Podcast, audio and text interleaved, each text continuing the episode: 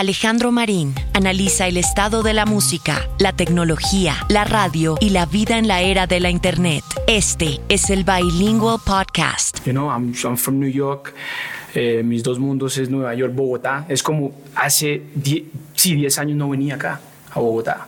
So, respirar y sentir esa energía de Bogotá is, is different, it's a different vibe, it's a different energy. That's New York, lo mismo. ¿me Yeah, entiendes? yeah. Cuando yo estaba viviendo aquí, yo iba a Nueva York, sentía esa energía. Nueva York es New York, bro. Sí, claro, total. know. Y vos estás entre París y Bogotá también. Sí, yo hace ya como 10 años que no voy a Nueva York. Sí. No sé, analice un poco. Pero yo como estoy establecido aquí en Bogotá, pues yo viajo mucho entre Europa y Colombia. Pero ya a mí me gustó quedarme acá. Sí, ¿por qué? Al que me, me gusta, soy clandestino, nadie me molesta. Cuando, cuando digo clandestino es que estoy como eh, que nadie me, me- me molesta. Estoy relajado. No sé, en- cuando quiero salir de Bogotá cojo un carro y boom, me voy para tierra caliente, vuelvo. O sea, me gusta estar acá, me gusta estar en mi tierrita. Yo viví mucho tiempo afuera de Colombia y ya mm, a mí me gusta estar acá. Why'd you guys get back together, man? Ten years después, están de vuelta juntos. ¿Por qué, Poncho? Es la energía. Eh, Roca y yo siempre hemos estado en contacto. Roca, más que mi compañero musical, eh, creativo, es mi amigo, you know? Y siempre hemos estado hablando, siempre estamos en contacto. Eh, creo que la energía, ya llevamos hablando yo, Roca, tenemos que reactivar esto de tres coronas. Loco, la gente, la gente lo pide, la gente, mucha gente ya que son doctores, abogados, eh, ingenieros, se me acercan y, usted es el de tres coronas, yo, bro, yo escuché su música desde que, entonces esa energía, yo un poco su, su camisa, cuando van a tocar, bro, you- you know, quiero, quiero verlos, you know, that's me. Yo crecí con eso, con tres coronas. Ese es, eh, yo me identifico con tres coronas. Pasé por toda mi escuela, por esto, por lo otro. Entonces esa energía, bro, yo llamaba a Roca y decía, Roca, tú no te imaginas lo que hicimos, lo que logramos con tres coronas, porque a veces uno está tan en el mundo, está creando y está tan en- que uno no se da cuenta el impacto que el grupo hizo. Cada vez, cada vez yo me doy cuenta, oh shit, oh, de verdad, wow, este man, este es, siempre me doy cuenta que, que yo, we did something big, hicimos a- algo grande, you know? Y, y hablando con Roca siempre, y Roca, I think it's the time, bro. Creo que es el momento. Estás bien, yo estoy bien. eh, estamos en la música, eh, la creatividad sigue, la química sigue. Entonces, why not? ¿Por qué no? ¿Y por qué, por qué se distanciaron? ¿Qué, ¿Qué los motivó a grow apart? ¿Por qué, qué, es? ¿La ciudad, la geografía? ¿Qué pasa? No, le voy a contar. Nosotros llevábamos como 15 años bregando con tres coronas del underground de Nueva York al underground de Bogotá, a volver a todos los underground de México, de Chile, de donde, y empezamos a, a, a- a ga- a ganar terreno y un momento dado, cuando terminamos el último álbum y la última gira que fuimos hasta África, girando allá en todos los festivales World Music, porque el último disco, La Música es mi arma, nos facilitó poder entrar en los festivales mundialmente, los, más, los festivales más grandes de, de Europa, y giramos con 10 músicos durante un año y medio y, y llegamos mamados. Un momento ahí ya estábamos muy cansados, Poncho tenía ganas de hacer cosas eh, con otro estilo que tal vez no iba con tres coronas y él quería experimentar y uno es músico, uno tiene que experimentar cosas y es sabroso. Y yo también quería volver a rapear en francés, hacer cosas que me están llamando en Francia, volver, volver, volver. Entonces, como siempre estamos activos en la música, nos distanciamos en los proyectos en común, pero no es que dijimos, ay, dejemos un break de tres coronas, es que la verdad estábamos cansados físicamente, ya mentalmente del, del proyecto Tres Coronas y queríamos coger distancia. Cuando menos nos dimos cuenta ya habían pasado casi 10 años. Sí. Y, y en 10 años Poncho sacó proyectos, Poncho se ocupa de, de la carrera de su hijo ahora, Floki, que es un artista que va, van a oír a hablar de él muy pronto, y yo saqué el, em, un, una- un- un- un álbum que se llama Sous un grand ciel gris, eh, no, eh, le calme sous la pluie, La calma bajo la lluvia, después a Bogotá, París, y me fui de gira, empecé a trabajar en cine, en películas, en, en muchas cosas, entonces estábamos muy activos y no teníamos tiempo. Y un momento dado se llegó que el festival Hip al Parque nos llamaron y dijeron queremos tres coronas porque la gente está pidiendo a tres coronas. Sí, claro. Y ahí just- se hizo naturalmente, nos volvimos a ir, Poncho, ¿qué te parece que volvamos a hacer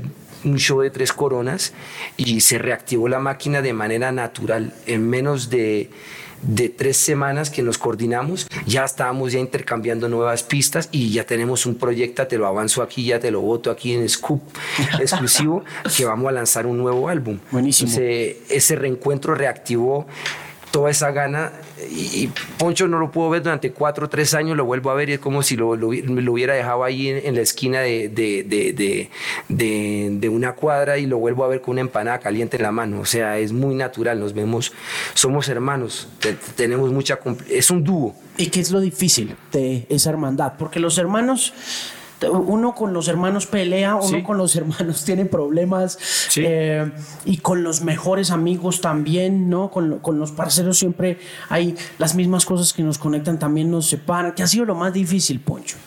Bueno, yo creo que para nosotros fue la transición del el rap a, a- a cuando llegó el género del reggaetón. La verdad, a nosotros nos dio duro, porque ya no entrábamos, nosotros era rap y rock, ¿no? El rap y el rock siempre se, se vi- se fueron muy parejos, ¿no? Sí. De repente entró el reggaetón, que empezó a funcionar, que era gente que vestía como rap, pero hacía música más bailable, música más radio friendly, lo cual no hacíamos nosotros. Claro. So, ahí empezó eh, el choque que, con Roca, ¿qué hacemos? ¿Más comercial? No, pero es es hardcore y ta, ta, ta. So, was- había muchas diferencias ahí, ¿verdad? Y por eso Roca acabó de decir, empezamos a decir, ¿sabe qué? El rap no nos está dando. La verdad, el rap en, es- en la época nuestra no había festivales, no había eh, eh, ese movimiento que hay ahora del hip hop. Claro. El internet no estaba tan grande. Lo digital. ¿Me entiendes? No estaba así. Tampoco. Y entonces ahí fue cuando tomamos una decisión de decir, bueno, vámonos para world music. Ok. ¿no? Les, les vamos a fusionar más, let's do more, still haciendo hip hop, pero haciéndolo live. Y por eso es que tú escuchas el disco de la música es mi arma, es bien world music. Claro. Porque estábamos buscando la forma de sacar la música, de sacar. Aunque Tres Coronas tenía un buzz, aunque ustedes no crean, en Bogotá hicimos tres, cuatro shows máximo. No nos, no, it wasn't like a booking, no era como algo muy popular, era muy underground. Sí. So, era difícil para nosotros poder vivir de, de, de, de la música. ¿Qué, fue, qué, qué es lo difícil de, de ser del underground y de pertenecer por siempre al underground, independiente del género que abraces? Porque yo creo que Tres Coronas siempre va a tener el espíritu clandestino muy vivo y, y digamos que la legitimidad de los dos como artistas los mantiene siempre ahí delante de ese público que los respeta tanto por eso, pero Roca, que lo más difícil de pertenecer a ese, a ese círculo como de los chosen ones, como de los escogidos, eh, más, allá de, más allá de la fama o del dinero, pienso yo. Bueno, yo pienso que eh, primero tiene que ver con la educación como ser humano, que te da después un criterio como artista y te desarrollas como artista y ser humano en paralelo. Y cuando te desarrollas en un criterio, con buen criterio eh, de, de- de- respeto hacia la música y hacia el arte, uno no se puede bajar el pantalón. Y en la industria actual es mucho, aparenta, eh, y es como, del, del- del- es como el carnaval del más disfrazado de artista. Tres Coronas venimos de una escuela de criterio y es muy difícil para uno hacer como concesiones o tratar de meterle agua a un vino de calidad o Coca-Cola. Nosotros nos gusta el vino bueno, de calidad, que tiene su manera de ser, como dicen en Francia, le savoir-faire, y no queremos meterle Coca-Cola, ni jugo de naranja, ni Pepsi, ni agua a nuestro vino. Entonces yo pienso que la, la gran dificultad que tiene Tres Coronas y los artistas que tienen criterio musical frente a una industria musical que lo que quiere es solamente números, Plata. resultados, dinero y ese- esa, esa, esa búsqueda hacia el dinero y hacia la fama inmediata eh, es, sin, sin, eh, es realmente eh, con el no amor al arte. Entonces, cuando uno tiene, viene de esa educación como ser humano y más como ser artista, eh, uno no no, no quiere hacer concesiones con la, lo que hay al frente. Entonces, como te dijo Poncho, nosotros no queríamos hacer concesión, no queríamos bajarnos el pantalón, queríamos seguir haciendo nuestra música que nos gusta en una industria donde estamos pasando de la era digital a la era, una era ficticia donde ya un youtuber es un cantante hoy día, ¿me entiendes? Claro. Entonces, eh, no nos no coordinamos ahí tuvimos que tener esa experiencia nosotros como seres humanos para poder volver a crecer como artista. Y yo pienso que lo más difícil para Tres Coronas y tal como los otros grupos es mantener un sonido y sobre todo eh, de saber decir no.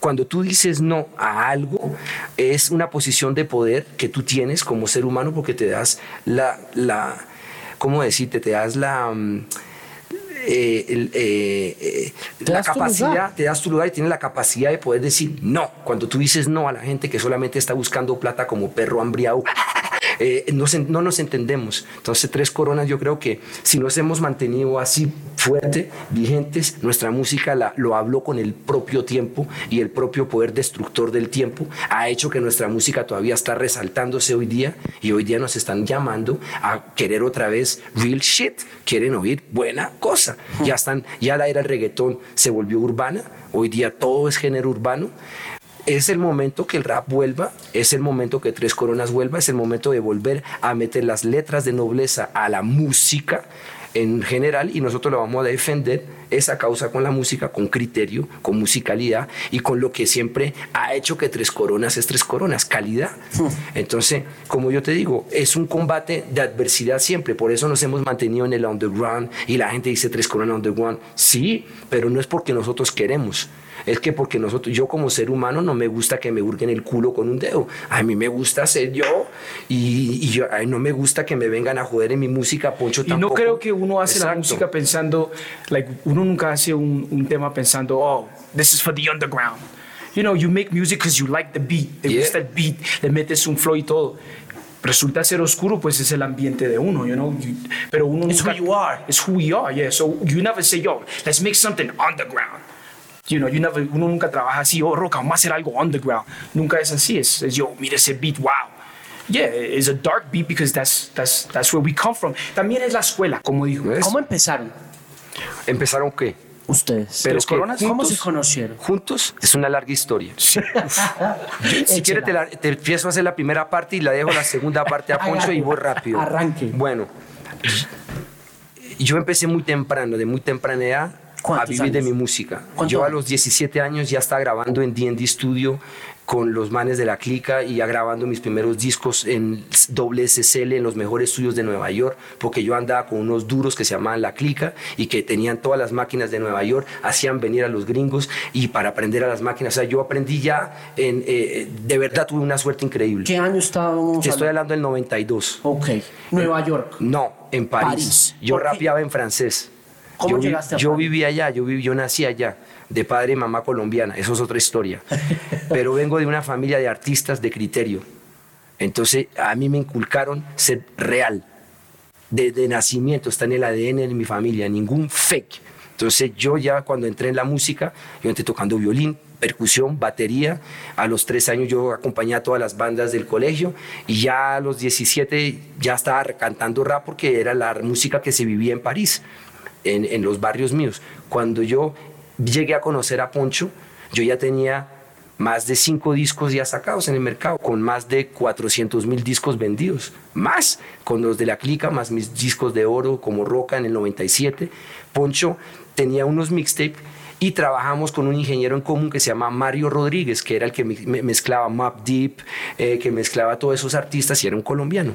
Y nos conocimos, yo conocí su música. Yo grababa en este momento el disco de La Clica en el 99 en Nueva York. Nos quedamos tres meses en Nueva York grabando, mezclando en Sterling Sound, en todo, va, va, va. Poncho llegó con la maqueta, dije, Poncho, venga al estudio y empezamos nosotros mismos en los tiempos libres que yo tenía del trabajo que yo hacía con la clica, que era una disquera ya, estamos con una disquera de, de Universal en ese entonces, empezamos a grabar mixtape ni siquiera mixtape, empezamos a grabar el primer tema que se llamaba La Corona. Arte callejero, La Vuelta es Mía. Sí, pero al eh, principio era una energía. Una energía. Uh, uh, porque Roca ya quería hacer. ¿Vos dónde estabas? Vos estabas en Nueva York. You guys meet in New York. You live in New York. Yeah, no, no. So this goes. No, no, no. yo vine a Bogotá a los 12 años, ¿ok? Yo empecé mi rap de la escuela de Bogotá. Yo, mi rap empezó en Bogotá. Yo empecé con la etnia, con gotas de rap. Yo empecé aquí con un, con un crew que se llamaba CTO Crew, Colombians Taking Over. Y era un rap en Spanglish, español-inglés. Y yo llegué acá a los 12 años, en el, sí, en el más o menos 94 yo hice el primer rap a la torta que hicieron acá en la media torta. Sony Music sacó un compilado y Crew está ahí también, una canción que se llama Elevación. Entonces eran los principios del rap acá. Eh, estaba estilo bajo, eh, no me acuerdo de todos los grupos, bueno, Gotas, la etnia, los, los principales.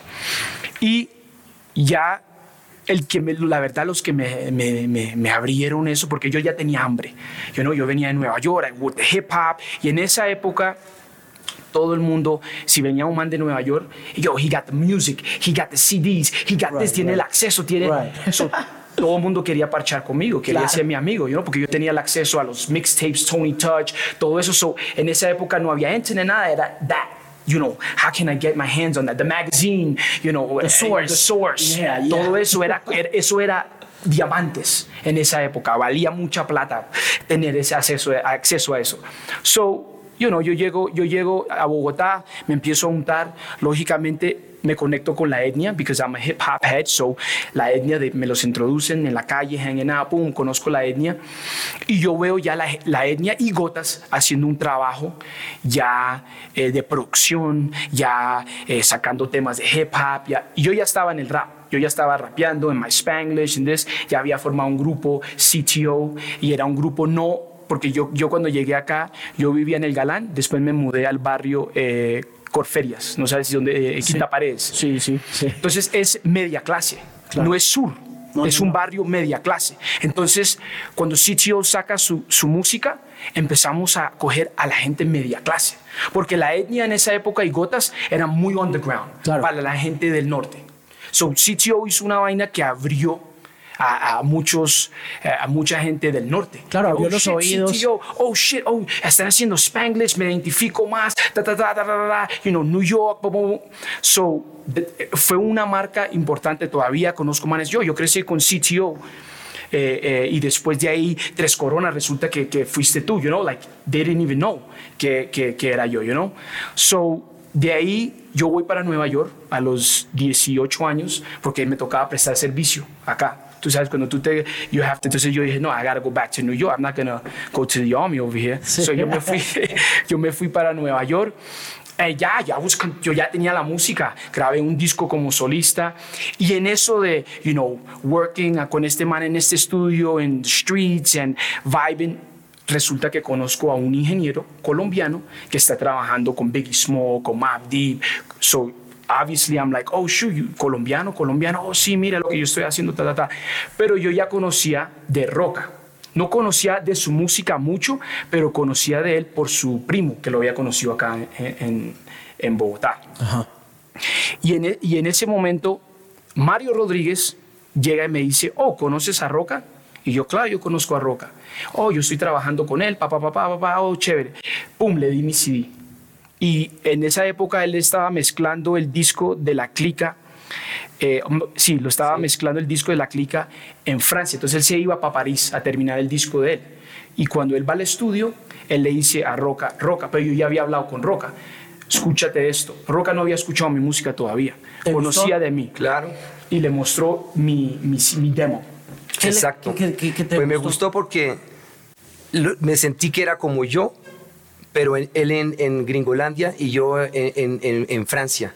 O sea, sentí que era un colombiano criado afuera, que tenía la jerga colombiana, pero tenía el flavor eh, de, Nueva York. Muy parecido al que yo tenía, que yo tenía el flavor de París, que era muy parecido al de Nueva York, que el rap de París fue criado en paralelo con el de Nueva York. Todo el hip hop de París. ¿Inspirado por los neoyorquinos? Es que salió casi en paralelo. Los primeros grafiteros que hubo de Estados Unidos llegaron a París súper temprano. en el 84 ya habían grafitis en todo París. En el 84 ya venía Run DMC, venía eh, Public Enemy, llegaban eh, Kairos One, venían Beastie Boys, venían todos los raperos a cantar en, Francia, ya había un mercado. Yeah, Entonces, y en esa época New York was the mecca. Era la New meca. York era I la... think it always, it- it's always gonna be. It huh? still is, pero LA tuvo su época. LA tuvo su momento, eh, tuvo pero- su momento, ¿me entiendes? Pero New York was the mecca. So New York es como la Biblia del rap.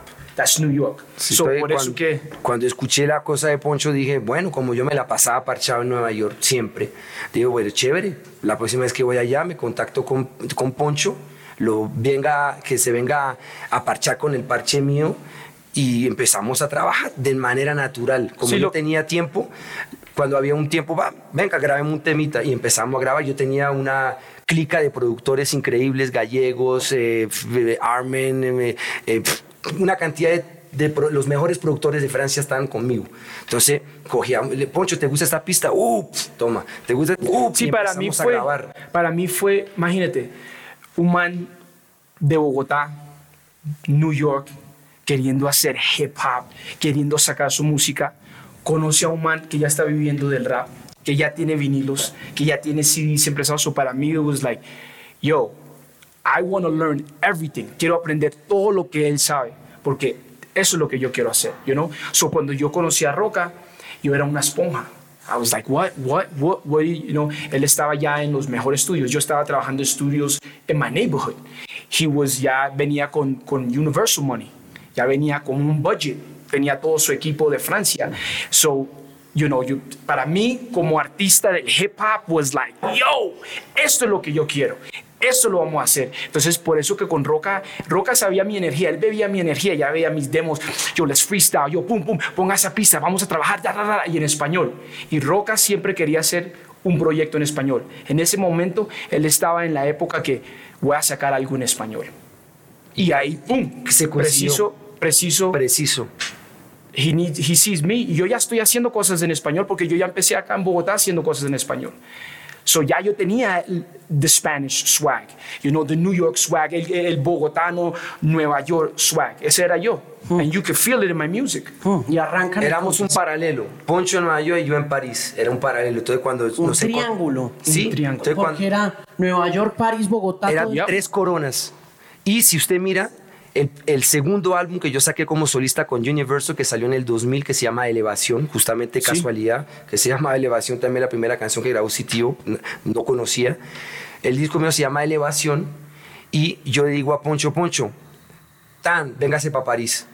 Poncho se viene para París, empezamos a grabar otros demos que habíamos ya empezado a grabar en Nueva York grabamos los demos y nos tomamos una foto que está en el disco Elevación, que tú lo abres así y ve eh, Tres Coronas, Coming Soon, Alma y Dolor, que era el disco que queríamos hacer Poncho y yo de Tres Coronas. Ya teníamos el concepto de Tres Coronas, coronar París, Nueva York, Bogotá, los colombianos, ta, ta, ta, en todas partes. Yo ya tenía la cosa en, en- en- en- París ya montada. Poncho tenía la puerta para que yo pudiera entrar a Nueva York y que a lo- a la, la unión hace la fuerza, romper Nueva York. Y de ahí pues somos todos de familia bogotana, entonces llegamos y coronamos también en Bogotá. Eso fue la meta de Tres Coronas, pero se hizo, la verdad, sin ningún cálculo. Se hizo porque éramos apasionados de la música y no dormíamos. Éramos manes encerrados en el estudio trabajando y cuando se habían eh, dos horas libres, pues en vez de estar jugando a la PlayStation y estar mariqueando, nos encerramos en el mismo estudio donde estábamos parchados y grabábamos temas en español inéditos. Aquí estaba Gallegos, aquí estaba este man con una SP12, aquí está este man con una, eh, una MPC 3000, aquí está un sampler, aquí está tal, aquí está el estudio, aquí está el y ingeniero. hay que saber una Grabemos. cosa, en esa época del rap era siempre un cipher. Era siempre, si usted venía, ok, uno, hey, ya, empezaba a tomar, empezaba a fumar, instrumental, let's go, freestyle, freestyle, freestyle, freestyle, otro instrumental, let's go, freestyle. Y ese, ese era el parche. ese era Nothing was on paper. Era hanging out. Nothing, well, no había la, pers- la persona que tenía su verso guardado, ¿no? En su cabeza y lo freestyleaba, pero era un verso que ya sabía, ¿no? Pero era freestyle, freestyle. Era solo, let me see your skills. Y así era en Nueva York. You go anywhere, you go to Junction, you, you go to Queens, usted iba a cualquier barrio y siempre, all natural, ok, yo, ready, let's, boom, y a freestylear. En inglés, ellos, y uno lo hacía en español o en Spanglish. No jodas. Sí, así fue, loco. Y, y- Así y es, era. y es, porque ¿Y ahorita... París era igual? París era igual, pero era africano. Entonces era- allá es diferente, la migración no es la misma, es una migración de las colonias francesas, que son árabes y africanos. ¿Y los africanos cómo abordaban el rap cuando llegaste vos? Me cogieron con mucho, pues, pues yo llegué con un tumbado muy latino. La primera canción que pegó como roca, no con la clica, como roca, cuando ya todo el mundo hablaba de mí en la calle en París, fue en el 94 cuando saqué la Sarbacán, que se llama La Cerbatana, y el coro yo decía, pues en francés, te voy a tratar de traducir, decía, nacido en una selva eh, loca. ¿Y en francés cómo era? Sí, né dans une jungle dingue, sauvage de liane, j'ai fini par manier le micro comme un sabacán. Llegué con un flow, y ahí esa, esa gente se volvieron locos y empezar, pues la verdad tuve yo mucha suerte porque caí con los duros del momento y yo ya tenía el jugo que necesitaba en ese momento París y yo, yo fui muy popular. Muy ¿Con el africano freestyleaba en París o, o, o Parce, París era como un paralelo de Nueva York, pero se rapeaba en francés.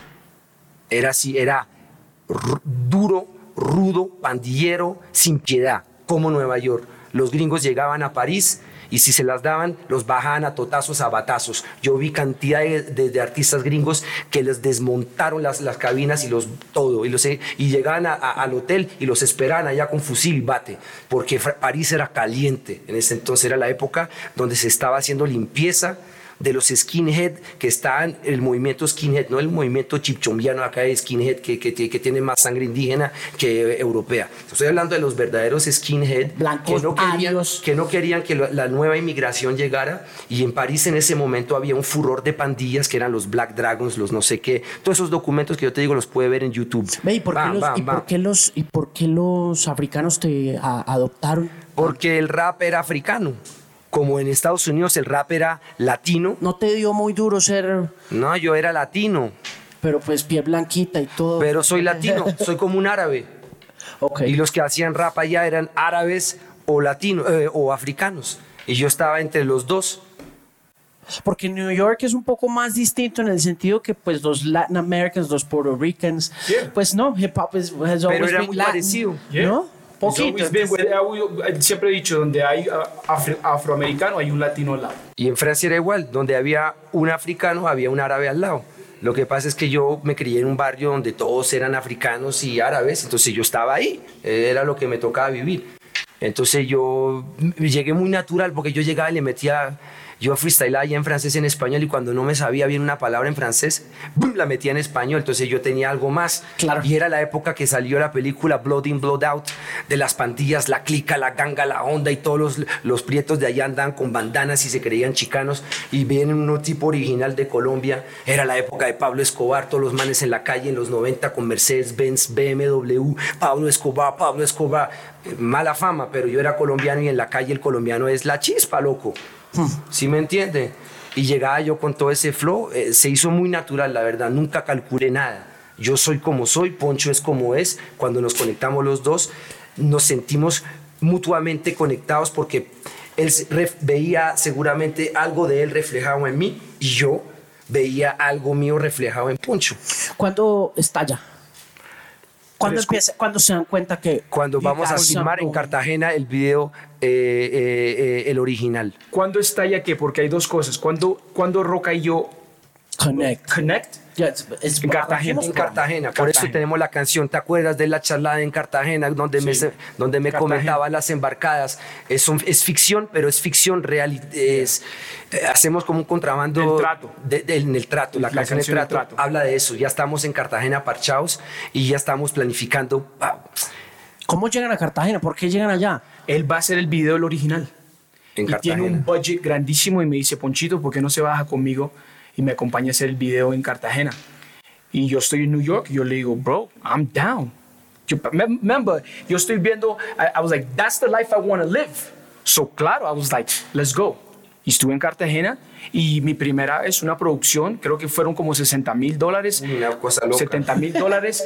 Harta plata. De, de, de, que, De esa que- época. de esa época para, para, para hacer un video con todo. Teníamos DP, eh, casting director, eh, lights, like a whole team, a whole staff, you know? Filmado con cinta, las cámaras de película, de cine, eh, todo. So Roca me invita y ahí, ahí creo que Roca y yo es cuando conectamos. Conectamos porque él y yo ya empezamos en, en, en work mode. Estamos en trabajo, aunque yo no estoy.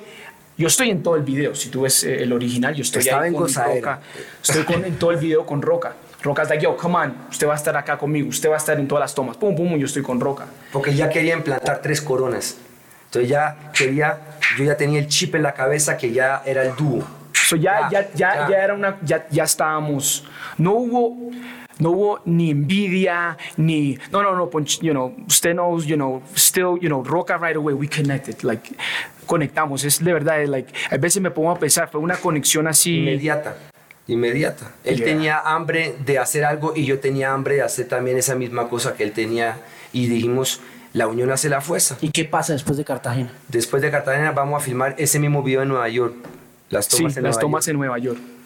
Y ahí de verdad es que empieza ya más la química de Tres Coronas, porque yo te lo digo, yo se lo digo a la gente, cada vez que yo me acuerdo parchando con el click, era siempre ciphers.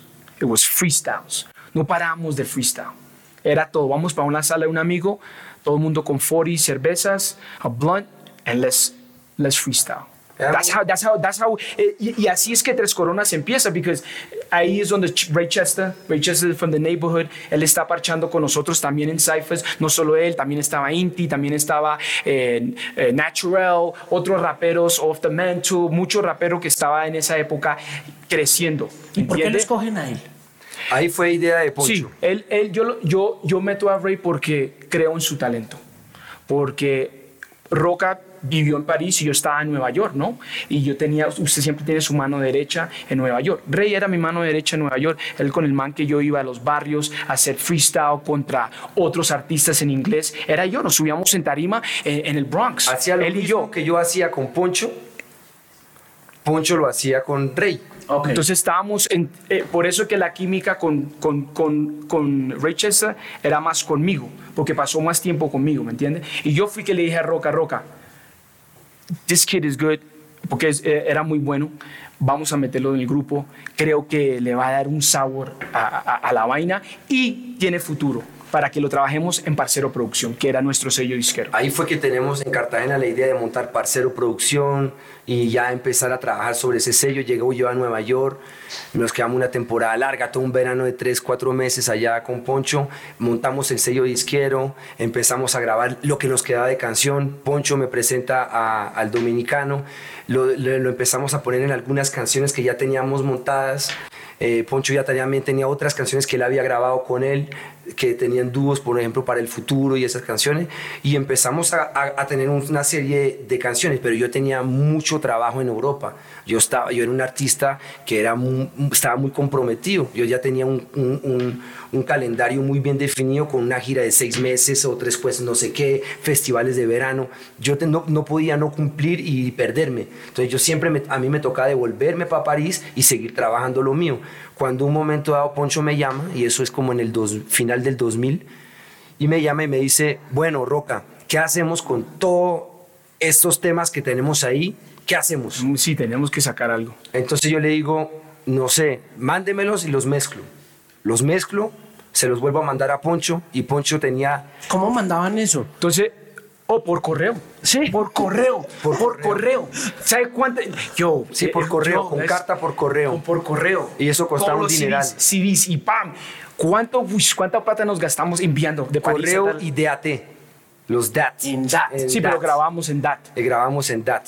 Entonces me manda eso, yo mezclo todo en París, me devuelvo para Nueva York, masterizamos en Sterling, eh, como siempre, todas No, sacamos lo que pasa. Sí, sí, sí, exacto. Y Poncho llega y me dice, No, no, el primer, antes- el primer mixtape no lo masterizamos en Sterling. El primer mixtape lo masterizamos en París. En París, con, me acuerdo. Con em, el ingeniero, se me olvida el Sí, nombre. bueno, masterizamos ahí en París, donde yo también masterizaba cosas, allá había estudios increíbles. master- no, no, hubo, no hubo mucha inversión en el primero. en el primero no fue un mixtape, inversión. por eso es- llamamos mixtape. Mixtape Claro, yo fue, me acuerdo de ese. Sí, fue Out of Love. Y, y, y la, la carátula que tú ves fue una foto parchando. Estábamos enfrente de la bodega y Armen nos tomó esa foto, pum, y dijo, el ¿sabe fotógrafo que era mío, que, que ya se la parchaba y fo- tomaba fotos Sí, de él se venía a Nueva York a- fotos a de todo. lo- Él en Nueva York abría, todas las puertas se le abrían. porque ¿Y ese mixtape sale en qué año? ¿2001? 2001. 2001. Y ese, para que se, ahí es cuando de, de verdad estalla. Porque yo le digo a Roca, Roca, saquemos 500 copias. You know, saquemos 500 copias, yo me encargo de moverlos. Yo, I'll move it, porque yo ya... Across New York. Across New do- York. You're gonna New do York. this in New York. New York. gonna do it in Bogotá. Bronx, Brooklyn, um, Bronx, Brooklyn, Staten Island, en Queens, ¿ok? Five boroughs. Five boroughs. Pero hay, hay una- algo que se nos olvida. Pero nosotros habíamos hecho un show. Antes de esto, Ah, habíamos hecho un show en Bogotá, que fue en el Coliseo, en el, eh, ¿cómo se llama? En el Al frente del, Movi- de Movistar Arena. ¿En el que- Coliseo Cubierto o el Coliseo cubierto. cubierto con la etnia. Con la etnia. Sí. Y las la pestilencia, que eran que lo- los que organizaban el ¿En concierto. serio? Sí. Ok. Tocamos- Ellos habían lanzado por esa época Balística. Habían lanzado el Balística con Mercury Records. Exacto. Y tocamos nosotros con sin, la sin tener ninguna ningún- canción que la gente Exacto. conocía. O sea, ustedes llegan a la tarima de pestilencia, ¿cómo los cogen? ¿Cómo Por Cani que conocía a Poncho. Sí, 527 Cani, eh, como te dije, yo empecé con ellos en el hip hop acá en Bogotá. So, yo, Cani, me, hacemos un featuring para la canción de ellos en el disco, que es La Conexión. que es una la producción mía. Roca. Que es una producción mía. Entonces yo les doy una producción Y hacemos los dos y, versos. y ahí yo los, cono- los conozco, nos conectamos y los manes dicen vamos a organizar un concierto, vengan acá y tocamos juntos. Entonces ahí tocamos La Etnia y Tres Coronas, tocamos ahí. ¿Cómo Y se pagaban eso? Yo ni me No. acuerdo. Esa viajadera. Bueno, no, no, no, no, no, Cani. Cani cuadró eso, pero ahí no hubo, ahí era out of love.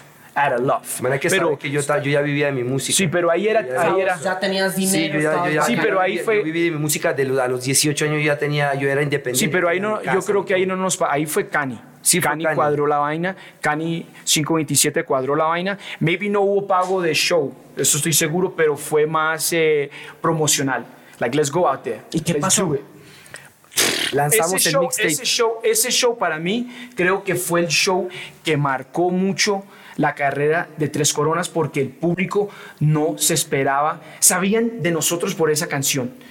Y yo sé que sentían una energía en el flow y en todo, pero no, no podían poner caras, ni sabían que era un ambiente en New Acuérdate York. que ahí no había internet, no había Instagram, eso no existía. ¿ya? Y la radio no Ni la radio, eso, es ni más, Para ni- ni, ni MySpace existía todavía. Exacto, o sea, Ni MySpace. ustedes les tocó labrar el camino de Sí. todos. Con machete en mano.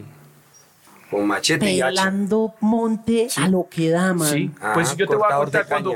Cani llega, Cani dice, ¿sabe qué? Ya teníamos planificado lo del disco ya. Cani dice, mándeme el disco y yo se lo distribuyo, se los distribuyo acá. And I was like, listo, Roca, let's do it.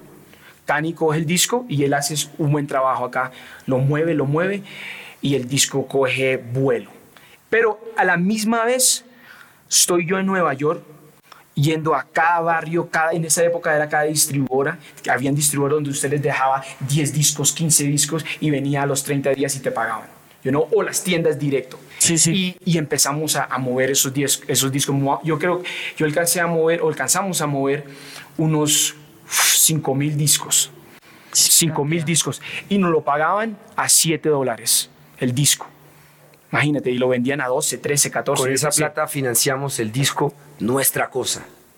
Ahí ya estábamos, vamos a hacer nuestra cosa. Sí, ahí fue, ahí- nuestra Ahí fue cosa tuvo gran budget, producción. fue por, porque ese mixtape nos trajo plata y shows. Y porque shows. de repente, después de que hicimos, eh, eh, eh, sacamos el disco, de repente lo están llamando a Roca, me acuerdo, para España, después Perú, después acá Colombia otra vez, Chile. Chile, Etcétera, etcétera. Y ahí fue cuando nosotros dijimos, ok, al- algo está pasando, something's happening, you know? Claro. Y uno joven con esa hambre, and, and that's when yo creo que ese es el momento que Tres Coronas, ahí es cuando ya, ¡pum!, marcamos la, la, el estampado de que this is going good. Mm. ¿Y, y arrancan a girar juntos? ¿O qué pasa con la carrera solista? Porque si. Pues yo, yo hago en paralelo. Él le toca hacer una pausa. Usted hace una pausa porque usted dice, ¿sabe qué? Porque ya, ya estaba, había mucho conflicto. Y usted, porque ya yo también estaba como que, Roca, no podemos contar contigo, bro, para el disco y eso. Entonces Roca dice, ¿sabe qué, Poncho? Yo voy a hacer una pausa y me voy a dedicar a Tres Coronas y me voy para Nueva York. Es un que tiempo. yo llego a vivir a Nueva York. Un tiempo me voy para Nueva York. Ya. ¿Cuánto tiempo estuvo viviendo allá? Yo viví como ocho años, nueve años. Sí, ¿Qué cantidad de tiempo? Sí, como ocho años. que era como seis meses. No, no, no, no, ocho años. Ocho Yo años. saqué- yo renové dos veces el O1, me acuerdo, el, el, Sí. pasa- el pasaporte. O sea, me quedé como siete, ocho años o más ¿Qué aprendió allá? a contar. ¿A contar qué? One million, two million. a contar plata. No, aprendí pues sobre todo a, a- a manejar una empresa con Poncho, porque ya yo ya, eh, ya no estaba, ya no era artista de Universal o no era artista de La Clica, ya éramos parcero producción y ya estábamos pensando como... Se fue indie. Se fueron indie. Sí, indie. Entonces ya, ya estábamos pensando como negociantes. Ah, dígame una cosa, ¿había otra opción? No había otra opción. El rap, estamos hablando del 2000, en Nueva York, en español. Salvaje. No, no option, te toca a ti mismo. No había opción, no hay que, oh sí, podemos ir a Def Jam, lo cual fuimos. Él lo sabe. Eh, podemos ir a Atlantic, lo cual fuimos. Fuimos ¿Qué pasó? a, ¿Qué hacer sí, lo cual fuimos Sí, en eh, el, eh, eh, White Lion, lo cual fuimos. ¿Y qué pasó? What they say? La 10, cosa, mire- 10 años muy avanzados. No, mire, 10 mira. años o 15 o 20 años muy It's too avanzados. early to the party, man. yeah, Muy yeah. temprano a la fiesta. Yeah, bro.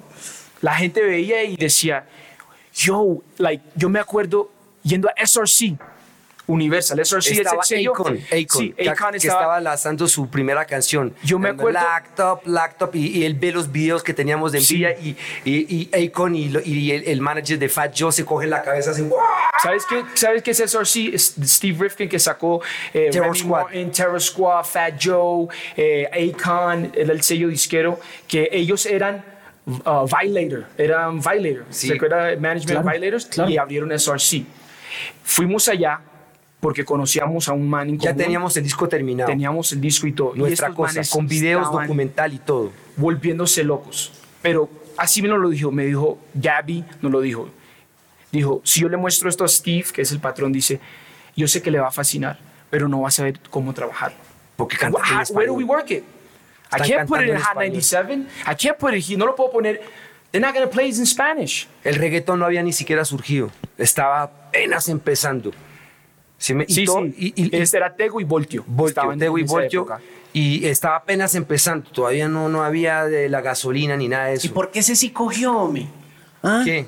Eh, ¿Por el reggaetón. ¿Por qué el reggaetón sí cogió la inyección del dinero, la No, inyección no, no, no, no dinero, tanto. Más también. Ay, el ¿no ritmo. Sí, sí, pero la inyección, ellos, eh, vea, ellos inyectaron el mismo dinero que inyectaron al reggaetón, se lo inyectaron a un disco de Boricua Guerreros, que era puro hip hop, que es No un disco funcionó, clásico, sí, que no era un featuring con, mira con todos los que tenía, tenía Cellar Dwellers, tenía Big Pun, Nas. tenía Nas, tenía Busta Rhymes. Come on, o sea, the biggest artist. Y ellos a todo mundo le dieron su, su bolsita de café con sus dólares. Everybody will come to the studio, boom, boom, boom. Y el que produjo eso fue Sam- Samuel Pacheco. Sammy Pacheco. Eh, Sammy Pacheco que de era el Guerreros. nuestro, que era el que Pues con el que la verdad yo discos. aprendí también mucho de él, cómo mover los discos, porque él movía un disco de mexicano, no sabes si, si sabes que claro, es mexicano. claro. En esa época él movía el disco de mexicano y movía 50 mil unidades, solo en Nueva York. Think Muchísimo. about how much money, 10 dollars. 10 dólares por, Por unidad. Por, unidad. That's a lot of money, That man. was money. That's a y lot, más lo que estaba haciendo, you know, whatever he did in his side business, whatever. Pero, you know, era plata. So, cuando, cuando, cuando em, nosotros llegamos, pues yo ya había leído el negocio, yo le he dicho, Roca, podemos hacer lo mismo con, con, el, con el primer mixtape. Entonces, lo que, y por eso que Roca dice, oh, no fue la plata. Sí, la plata se le metió al mismo hip hop con los mismos boricuas, También. Daddy Yankee, eh, Pero el MC público latino Ceja, no estaba preparado MC para eso. pero ese disco, mira, ese disco ellos pensaban, porque ellos son hip hop. Daddy Yankee es hip hop. Eh, MC Ceja, Ego Calderón, esos manes todos empezaron. Maestro. hip hop. Maestro, ellos son New York, hip hop. Y lo trataron. It didn't work. No funcionó. Hicieron reggaetón. Entonces la- en- ya el reggaetón estaba funcionando en Puerto Rico de ya hace tiempo con Daddy Yankee y otros artistas de Playero, no sé Claro, si sabes claro. Playero, Guataúba. toda esa gente, Guataúa. You guys ever think about doing it? ¿Ah? Yeah, of You guys course. ever thought about, sí, you know, sí. pensaron? Es más, we did one.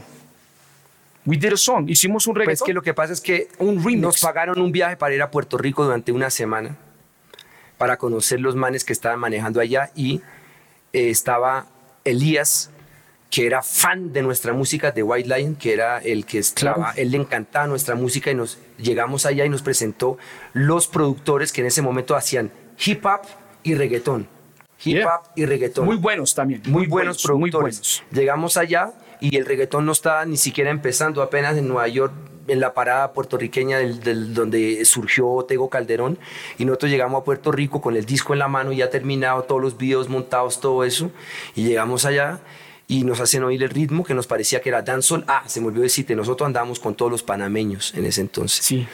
porque los panameños eran los que les hacían, los, con todo respeto con los boricuas, Esos eran los, lo- lo- los lo- papás. Eran los papás, pero los boricuas no dejaban que el panameño progresara. A mí Tego Calderón me dijo una vez en una entrevista cuando eh, ya al final de nuestra cosa, cuando ya estaba como distribuyendo lo Machete Music, que yo estaba ya en Universal, lo llamé por teléfono a hablar y a entrevistarlo un rato, estuve con él una hora y me dijo, mire, ¿sabe qué? El reggaetón es un robo a mano armada de nosotros a los panameños. Es verdad. Me lo dijo Tego. Es verdad. Es verdad. Entonces nosotros andamos Porque- con todos los panameños, con Negro Yetro, Cafu, todos los Garífuna del Bronx, andamos con toda esa gente. Todo era nuestra gente, porque eran los que en la industria les hacían el fo. Y la, y la Y cosa... los colombianos, en ese momento no había nada de urbano en Colombia. Nada. Sí, sí, estaba la etnia. No, pero te hablo en el mercado ya internacional. Sí, sí, sí, pasando, sí, sí, sí, sí. pasando no estaba verdad. pasando nada. Y éramos los únicos. Y llegamos nosotros con una jerga ahora nunca parcero, envidias y temas locos. Y, y- éramos, estamos muy avanzados. Pero éramos sabes los que de- la de- conexión de a los latinos. panameños era siempre en la búsqueda de algo que, que, que fuera similar a lo que estamos haciendo nosotros en hip hop, pero en dancehall, en reggae. Y los únicos que se acercaban a eso eran los panameños. Se escucha a Cafu, eh, eh, es como escuchar a un Jamaiquino en español. Y uno empieza a escuchar a. Negro Yetro, es como. Entonces, nosotros siempre buscábamos eso, algo que. que, que que- que- porque ya había otros artistas, pero no. Eh, eh, me acuerdo en España escuchando artistas, pero, pero no, no, no encajaba en, en el oído. Y ah, lo hacemos, pero es que no, no me, No le cuadra. no me cuadra. Y eso era difícil trabajar así. Cuando escuchábamos eh, el primer mixtape de, de, de Bro, de GJ Bro, que tenía ah, todo lo panameño, todo, un mixtape de todo panameño. Yo le decía a Roca, Roca, hay que hacer algo con estos manes. Y Roca, me acuerdo andando en mi carro, en mi Honda Civic, en Brooklyn, fumando y, y escuchando eso. Y yo, y yo en mi cabeza diciendo, yo me voy a cargar de conocer estos manes y vamos a hacer algo con estos manes. Mire, páreme bolas. Esto continuará porque usted se tiene que ir, Sí. pero quedamos a mitad de camino con esta historia. you guys are up for a documentary, a Grammy, an Oscar. You guys, you guys are patrimony, son patrimonio de, de la música colombiana. Ustedes son lo mejor. gracias. Increíbles, es un honor tenerlos acá. Qué bonito que estén de vuelta en Hip Hop al Parque. Les deseo siempre lo mejor. Yep. Con Gracias, el corazón, Alejo, gracias, mucho bro. respeto y to be continued. Yes, Eso. yes, yes, yes. Apenas, eh, ay, para rato. Sí.